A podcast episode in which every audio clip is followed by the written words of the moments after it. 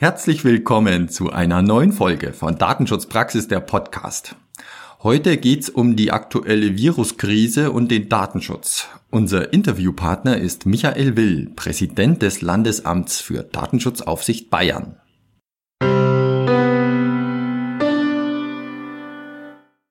Mein Name ist Severin Putz und zusammen mit Oliver Schunschek begrüße ich Sie zu unserer neuen Folge. Hallo Oliver. Hallo, liebe Hörerinnen und Hörer. Hallo Severin.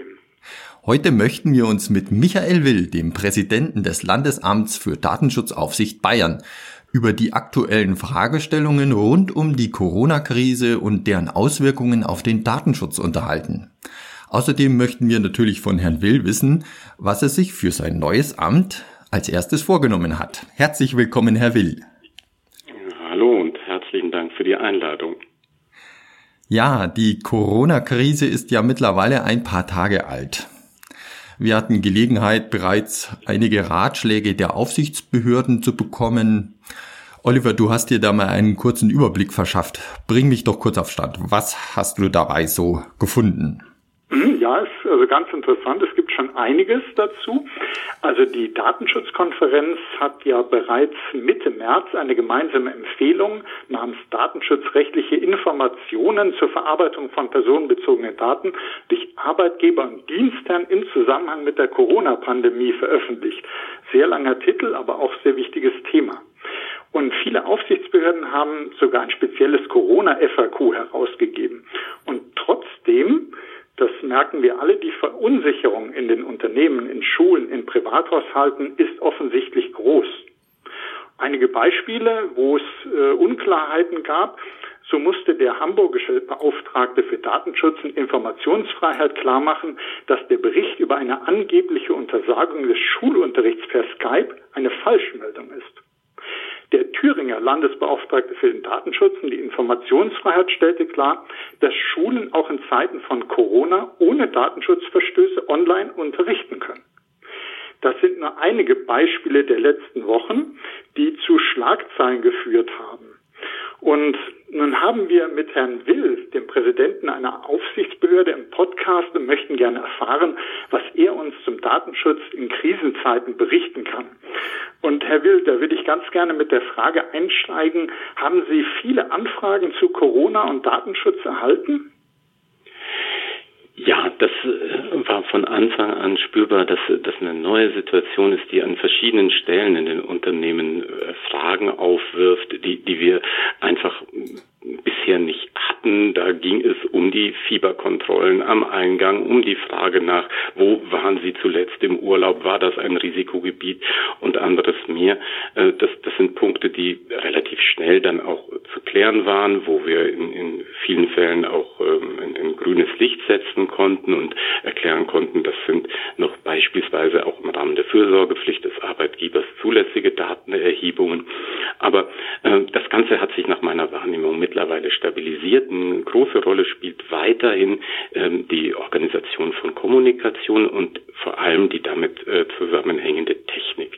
Äh, da gibt es immer wieder Unsicherheiten. Der ähm, ja, der entlegenste Fall war die Gewährleistung einer Kommunikation in einem Pflegeheim. Dort äh, gibt es ja durch äh, die Besuchsverbote das Bedürfnis zwischen Angehörigen und äh, den, den Senioren Kommunikation herzustellen. Und da klappte es mit dem WLAN nicht. Und es gab Datenschutzbedenken. Am Ende haben wir beraten und äh, soweit ich weiß auch technische Unterstützung etwas geleistet übers Telefon. Und am Ende äh, hat das dann auch geklappt. Also das heißt, äh, wir, wir sind mittlerweile so, so hart sich das anhört, fast in einem Corona-Alltag angekommen. Ganz zu schweigen davon, dass wir natürlich auch in unserer eigenen Dienststelle Sicherheitsmaßnahmen organisieren durften, Homeoffice äh, in, in einem großen Umfang erweitert haben und uns damit arbeitsfähig gehalten haben. Das äh, ist schon mal sehr spannend zu hören, dass sich äh, doch einige an Sie gewandt haben. Das spricht ja erstmal dafür, dass man den Datenschutz als wichtiges Thema wahrnimmt, man wissen will, wie verhalte ich mich richtig. Und trotzdem hat man doch in der Diskussion ähm, rund um Corona und Datenschutz so rausgehört, dass es hieß, mh, hm, der Datenschutz ist ein Verhinderer äh, wie so oft das eben behauptet wird. Äh, was meinen Sie, warum richtet sich so häufig solch unbegründete Kritik gegen den Datenschutz, so wie wie jetzt eben auch äh, teils in dieser aktuellen Krise? Für mich ist es genauso wenig, wie ich es bei Ihnen herausgehört habe, wirklich im Detail nachvollziehbar. Meine Wahrnehmung ist häufig, es ist ein Reflex, eine Art Abschütteln. Da ist noch eine Anforderung mehr zu beachten. Das äh, ist äh, mehr oder minder in vielen Fällen auch das ein Gefühl, glaube ich, der Unsicherheit. Äh, wir leben immer noch in einer Übergangsphase, zwei Jahre nach der Grundverordnung. Und da scheint es so etwas wie, wie eine etwas tiefer sitzende Abwehrhaltung zu geben, die am Ende aber nicht verständlich ist. Das Volkszählungsurteil war 1983. Hessen äh, würde in diesem Jahr äh, ein rundes Jubiläum seines ersten Datenschutzgesetzes weltweit feiern. Ähm, all das zeigt eigentlich, dass Datenschutz im Alltag angekommen sein sollte und ist vielleicht manchmal auch ein bisschen so ein Feigenblatt, um ähm, dann zu rechtfertigen, dass man an der einen oder anderen Stelle vielleicht noch nicht so ganz fertig ist mit seinen Aufgaben und organisatorischen Schritten. Mhm. Und wenn jetzt äh, die meisten unserer Hörerinnen und Hörer sind äh, betriebliche Datenschutzbeauftragte und äh, wenn die jetzt im Unternehmen angesprochen werden und sagen, hm, unser Krisenmanagement, das wird äh, durch eure Maßnahmen erschwert, behindert, wie, wie können wir die sozusagen mit einem guten Argument ausstatten? Das äh, kann man dann sagen, nee, eigentlich ist der Datenschutz eine Bedingung für ein Krisenmanagement im Rechtsstaat. Wäre das eine richtige Antwort? Da, da sind wir absolut äh, beisammen. Datenschutz ist doch etwas, was am Ende Vertrauen vermittelt, was, was Kontrolle für den Einzelnen verspricht. Und auf diese Weise ist es die, die Grundbedingung und sollte nicht als lästige Zusatzaufgabe wahrgenommen werden. Am Ende müssen wir doch den Leuten sehr genau erklären können, dass wir da intimste Daten über sie, über ihren Gesundheitszustand, die sonst nur ein Arzt bekommt, auch beim Arbeitgeber sorgfältig verarbeiten, dass wir sie löschen, sobald wir sie nicht mehr benötigen, dass da nicht jeder beliebige Zugriff hat oder dass da gerade äh, weitergehende Schlussfolgerungen vielleicht, wenn äh, alles hoffentlich mal äh, ausgestanden ist, ziehen wollen. Äh, all das sind Versprechungen, die äh, die Erforderlichkeitsgrundsatz, die Zweckbindung des Datenschutzrechts ganz klar ähm, einlösen lässt. Und deshalb äh, wäre ich sehr, sehr froh, wenn unsere äh, Kolleginnen und Kollegen da draußen sich mit breiter Brust hinstellen und sagen, nein, Datenschutzrecht ermöglicht diese Maßnahmen, weil sie die Bedingungen für Vertrauen der äh, Betroffenen schafft. Mhm. Ähm, was wäre denn, wenn man jetzt in die Unternehmen reinschaut, was wären denn Punkte, wenn man an Infektionsschutz und Datenschutz denkt, wo Sie am meisten so die äh, Gefahr sehen, da könnte man Fehler machen? Ist es, dass man zu spät löscht? Ist es, dass man Daten, also äh, eine Kollegin von Ihnen hat jetzt zum Beispiel äh, geschrieben, so wenn man Besucherdaten äh, erfasst, dann muss man da aufpassen, dass es nicht in die Datei mit reingelangt, dem man später Werbung schickt, um so ein krasses Beispiel einer unerlaubten Zweckänderung zu nehmen. Wo sehen Sie da Punkte, wo man besonders aufpassen muss, dass man den Datenschutz einhält, auch jetzt in Krisenzeiten? Also meine größte Sorge äh, richtet sich nicht auf solche bei guter Organisation hinzubekommenden Anforderungen, die, wenn es mal schiefgegangen sein sollte, dann auch bei einer äh, Kontrolle, bei einer Beratung des betrieblichen Datenschutzbeauftragten korrigiert werden können. Meine Sorge richtet sich eigentlich viel mehr darauf, dass man jetzt äh, mit etwas Handlungsdruck im technischen Bereich äh, nicht, nicht sorgfältig arbeitet, dass man äh, vielleicht ab und zu auch einen Kompromiss eingeht, ähm, um einfach jedem seinen Zugriff aus dem Homeoffice zu ermöglichen und dann am Ende Datensicherheitslücken in Kauf nimmt. Äh, Lücken auf die man vielleicht jetzt nicht achtet, die man später vergisst und die dann am Ende äh, die Sicherheit unserer Daten, aber auch die Integrität des Unternehmens wirklich gefährden können, die äh, für diejenigen, die immer noch kriminelle Absichten hegen, auch in diesen Zeiten, dann am Ende fast eine Einladung darstellen. Das, das ist unsere Hauptsorge und an, an der Stelle versuchen wir auch sehr dezidiert zu beraten ähm, und, und klar zu machen, ähm, dass es äh, immer wieder auch, auch Lösungen gibt, die trotzdem umfassende Sicherheit gewährleisten. Das ist vielleicht manchmal nicht äh, der, der schnellste Weg, ähm, aber am Ende der, der am nachhaltigsten dafür sorgt, dass wir auch nach Corona die Vorteile, die all diese ähm, Lösungen bieten, dann auch weiter gut nutzen können. Mhm, sehen Sie, wenn ich das richtig verstehe, vielleicht auch eine Chance darin, wenn man jetzt äh, die notwendige Mühe hineinsteckt, ein sicheres, ein datenschutzgerechtes Homeoffice aufzubauen, dass man das ja auch später nutzen kann. Das ist jetzt eben für die äh, Krisenzeit wichtig, aber man könnte eben später ja davon auch Gebrauch machen. Und äh, da eigentlich, äh, dann sind die Aufwände äh, sozusagen nicht vergebens, sondern man hat tatsächlich was auch im Unternehmen erreicht. Sofern die Zeit besteht, ist es gut, einen Schritt zurückzutreten und nachzudenken, was kann ich auch nach der Corona-Zeit, was kann ich nach all diesen Lockdown-Maßnahmen noch an Nutzen daraus ziehen? Denn das, was wir im Moment erleben, ist doch wirklich eine Bewährungsprobe für unsere digitalen Lösungskonzepte. Äh, viele Leute können im Moment nur noch so arbeiten, sind beeindruckend produktiv trotz all dieser Einschränkungen. Ich habe Telefonschaltkonferenzen, wo im Hintergrund auch bei europäischen Partnern die, die Kinder zu hören sind, einfach das Alltagsleben im Büro mit stattfinden muss. Und trotzdem funktionieren die Dinge und das verdanken wir eben guten technischen Lösungen, die, wenn sie datenschutzgerecht gestaltet sind, äh, uns keinerlei Sorgen machen, die aber unser Leben jetzt ermöglichen und sicherlich auch in Zukunft mehr Spielräume geben werden. Deshalb ja, es, es lohnt sich darüber ein bisschen äh, genauer nachzudenken oder wenn der Prozess schon mal ins Laufen gekommen ist, nach, nachzujustieren und äh, bei Kompromissen vielleicht nochmal äh, zu sehen, ob man auf äh, noch einen sichereren Weg kommen kann. Wenn wir jetzt äh, gerade auch über die technischen Maßnahmen jetzt in Krisenzeiten sprechen, einerseits sicheres Homeoffice, wenn man denkt an VPN oder Modelle wie Zero Trust, wenn man an die Verschlüsselung der mobilen Datenträger denkt und so weiter. Es gibt ja etwas anderes Technisches, was jetzt äh, zum Teil eben schon genutzt wird und vielleicht äh, jetzt dann großflächig zum Einsatz eher kommen soll, die Tracking-Apps.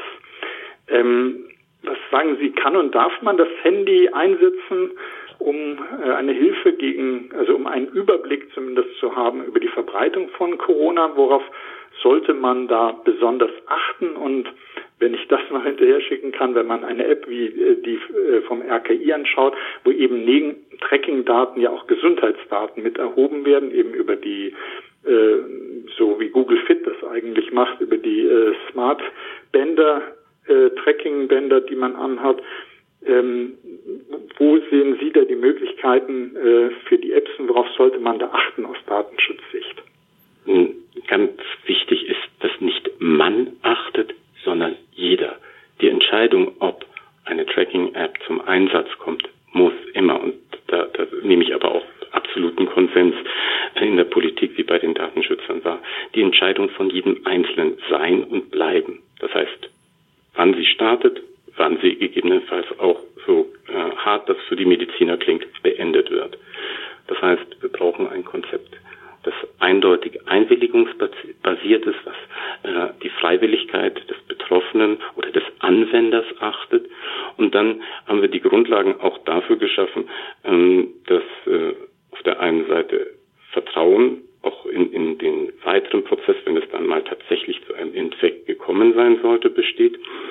Und ähm, dass äh, auch auf einer gut informierten Einwilligung Klarheit besteht, wer was mit welchen Daten macht.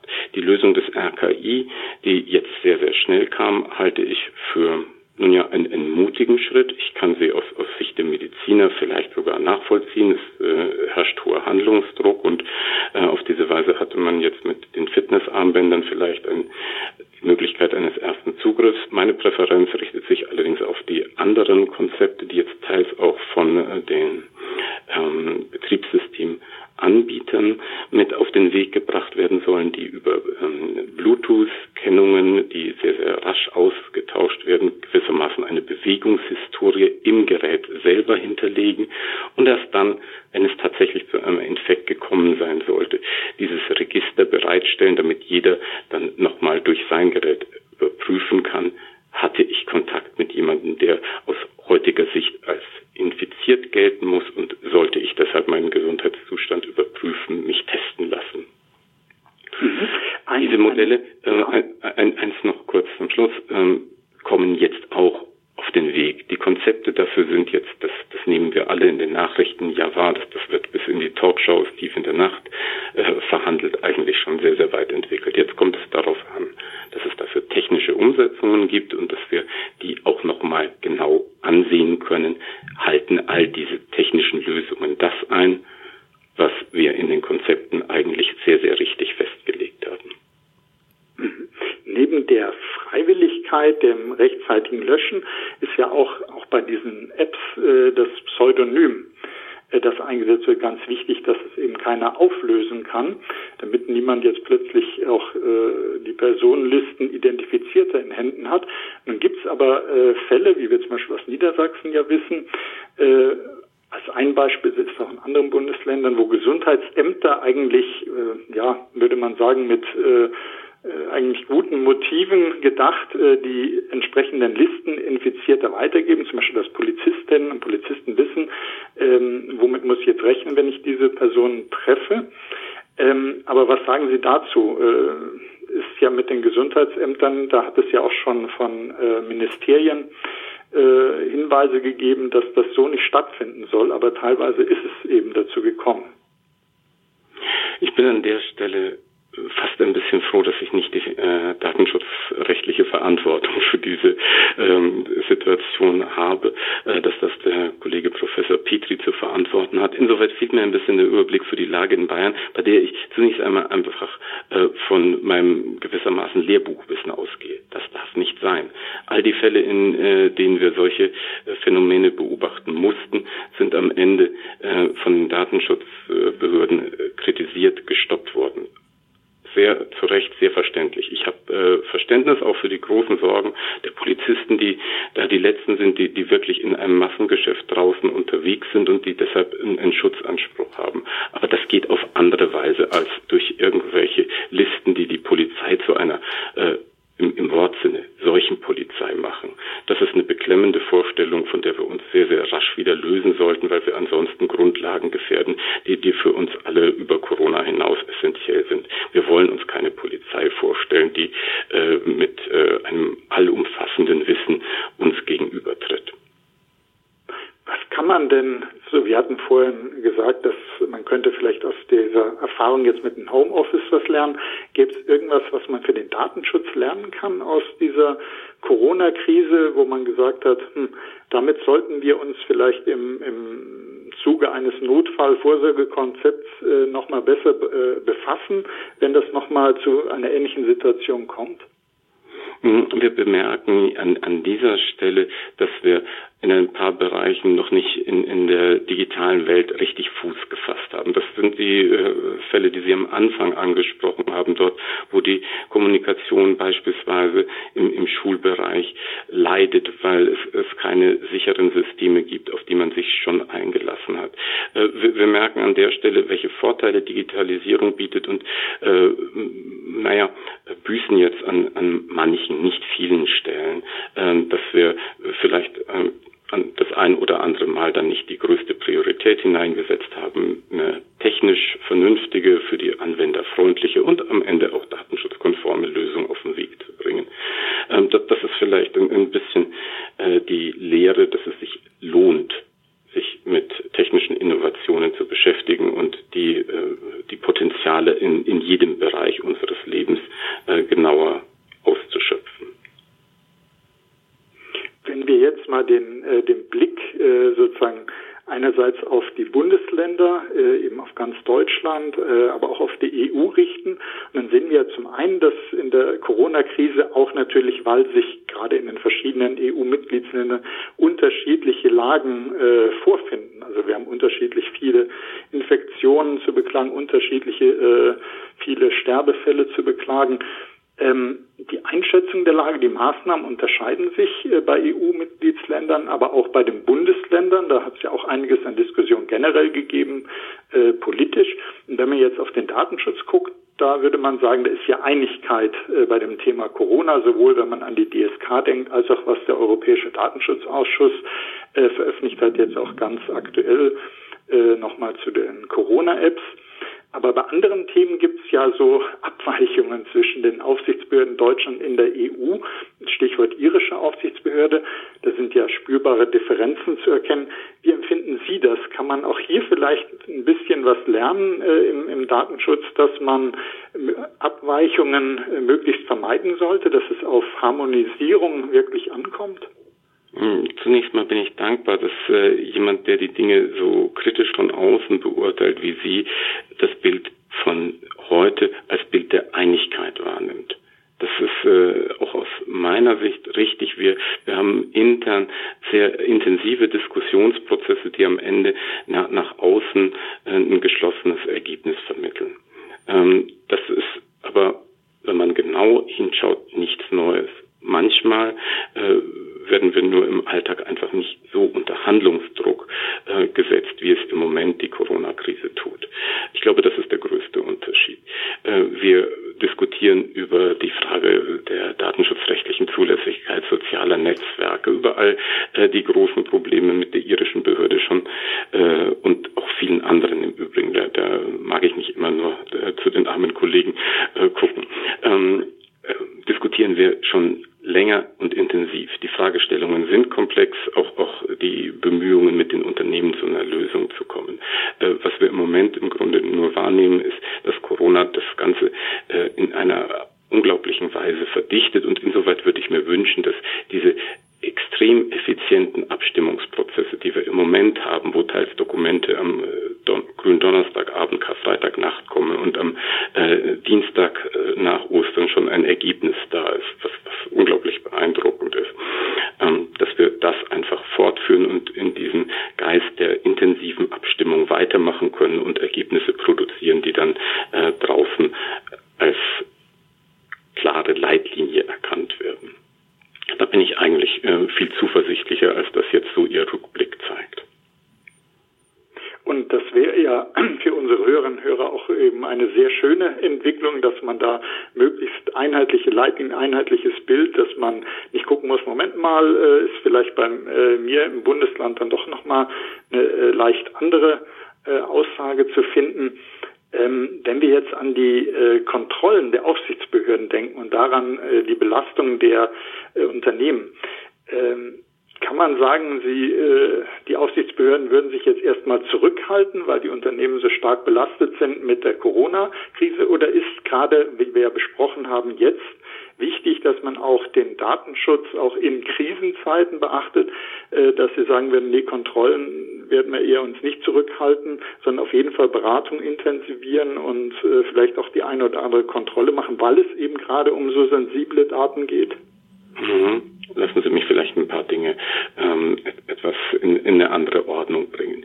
Ich komme mit dem Bild nicht zurecht, dass eine datenschutzrechtliche Kontrolle eine Belastung für das Unternehmen darstellt. Es ist eine, eine Aufgabe, so wie äh, auch der Besuch des ähm, Steuerkontrolleurs, des Außenprüfers und, und viele andere Dinge mehr.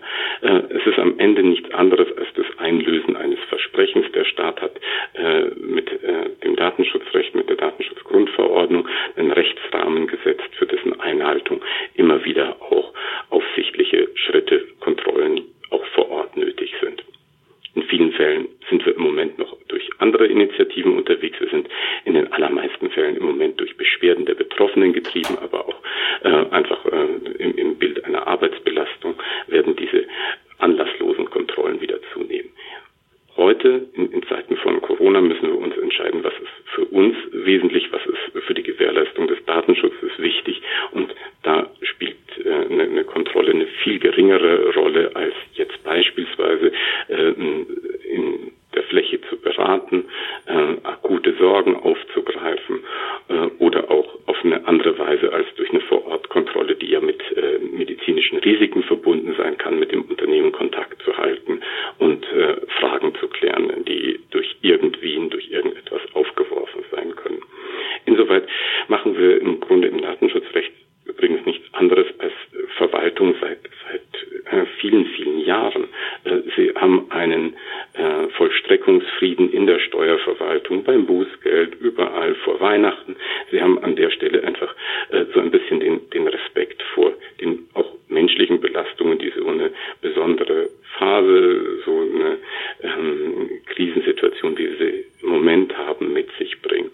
Insoweit haben wir kommuniziert und genauso alle anderen Aufsichtsbehörden, dass wir im Moment Bußgeldverfahren, äh, soweit nicht irgendwelche Fristen uns anderes diktieren, aussetzen und äh, sobald die Krisenmaßnahmen stabil laufen, erst dann wieder zu einem Alltagsbetrieb übergehen.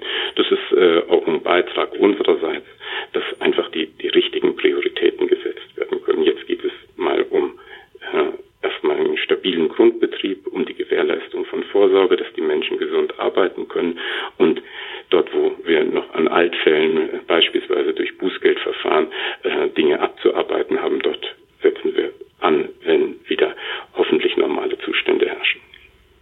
Ich glaube, das ist auch ein sehr äh, schönes äh, schöne Aussage und schöne Information, die passt zu äh, dem, was, worüber wir eingangs gesprochen haben, dass der Datenschutz eben kein Verhinderer in der Krise ist, sondern eben unterstützen, ein Baustein ist, um möglichst gut durch die Krise zu kommen.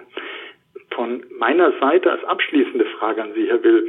Äh, nun ist natürlich die Corona-Krise eine prägende äh, Erfahrung, keine äh, ganz klar, jetzt in der Zeit Ihres neuen Amtes. Aber gibt es andere Erfahrungen, die Sie im neuen Amt gemacht haben, mit uns teilen wollen? Haben Sie vielleicht Empfehlungen, Wünsche an die Unternehmen, die Datenschutzbeauftragten? Was können Sie uns da sagen? Mm, ein bisschen äh, muss ich leider einräumen, äh, ist äh, Corona ein dominantes Thema in meiner Startphase geworden, die manches auch. Ich erlebt habe, was zuvor schon schon ein deutliches Bild war, war, war das Bild des offenen klaren und vertrauensvollen Miteinanders. Die Unternehmen äh, stellen an uns Fragen, äh, klären manchmal auch mit einem äh, fast schon äh, übereifrigen Ansatz, welche Lösungsmöglichkeiten sie haben und stellen dann mit uns fest, dass äh, vielleicht, wenn man auch einen europäischen Rahmen dann äh, daneben legt, äh, manches, was, was so als erste Lösung für immer noch offene Fragen, beispielsweise aus der Grundverordnung, ähm, dann entwickelt wurde, eigentlich noch ein bisschen praktischer äh, gestaltet werden kann, wenn man es mit den Lösungsansätzen vergleicht, die wir anderweitig schon gesehen haben und auf die wir dann aufmerksam machen können. Äh, am Ende würde ich mir wünschen, dass dieses vertrauensvolle auf die Aufsichtsbehörde zugehen. Das löst ja bei manchen Beklemmungen aus. Ähm, auch nach Corona Bestand hat, dass wir so gemeinsam an einem hohen Datenschutzniveau arbeiten, ohne äh, gewissermaßen, naja, die, die Wand dazwischen zu sehen, die ähm, eine Aufsichtsbehörde mit Sanktionsbefugnissen von, von einem verantwortlichen Unternehmen eigentlich so auf sicheren Abstand hält. Das äh, ist äh, bis jetzt ein, ein Gefühl, das äh, mir in, in vielen Gesprächen vermittelt wurde und was ich gerne stabil weiterführen würde. Ja, da möchte ich mich herzlich für diesen äh, Eindruck äh, bei Ihnen bedanken von meiner Seite her äh, und gebe jetzt an meinen Kollegen, äh, der bestimmt auch noch etwas, äh, eine spannende Einschätzung von Ihnen gerne hätte. Sehr, sehr gern. Ich möchte noch einmal kurz auf das Thema Webkonferenzen zurückkommen. Sie haben die, die technische Seite der und die technischen Möglichkeiten im Homeoffice bereits schon kurz thematisiert. Die großen Anbieter solcher Webkonferenz-Tools, vorwiegend aus den USA, profitieren ja massiv von der Arbeitsverlagerung ins Digitale. Gleichzeitig hört und liest man mehr Kritik an den Datenschutzeinstellungen der Tools. Zoom ist nur ein Beispiel, nicht viel anders verhält es sich mit anderen Anbietern. Könnten Sie und Ihre Kollegen von den Aufsichtsbehörden nicht stärker auf diese Anbieter einwirken, um sozusagen Privacy by Default durchzusetzen? Bislang liegt der schwarze Peter ja ein bisschen bei den Anwendern.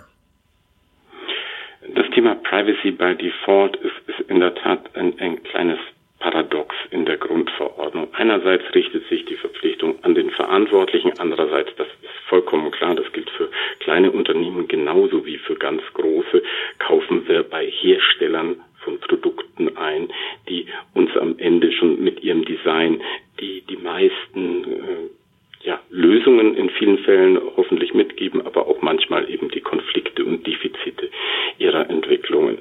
Äh, wir, wir sind glaube ich, abweichend von, von dieser Ordnung trotz allem schon auch in unmittelbaren Gespräch in, mit äh, Herstellern, mit den, den eigentlichen Schaltstellen. Äh, ein Beispiel dafür ist die Prüfung von Windows 10, die wir im äh, Winter letzten Jahres durchgeführt haben. Eigentlich ist das nicht äh, unsere Aufgabe, mit Microsoft direkt über äh, deren Produktdesign äh, uns zu unterhalten und äh, Detaileinstellungen zu prüfen. Das wäre Aufgabe eines Unternehmens, eines Verantwortlichen. Wir haben uns nur jetzt für den direkten Weg entschieden, weil es an der Stelle um ein Massenprodukt geht. Und es ist am Ende äh, die Frage der Bereitschaft der Unternehmen und andererseits natürlich auch unserer Ressourcen. Wir sind immer noch eine, eine 30-Mann-Behörde und äh, dem, dem Rest der Aufsichtsbehörden in Deutschland geht es da, da nicht viel anders, dass wir uns dann eben solchen äh, sehr, sehr komplexen Fragestellungen auch im Verbund widmen und äh, auf diese Weise in der Fläche für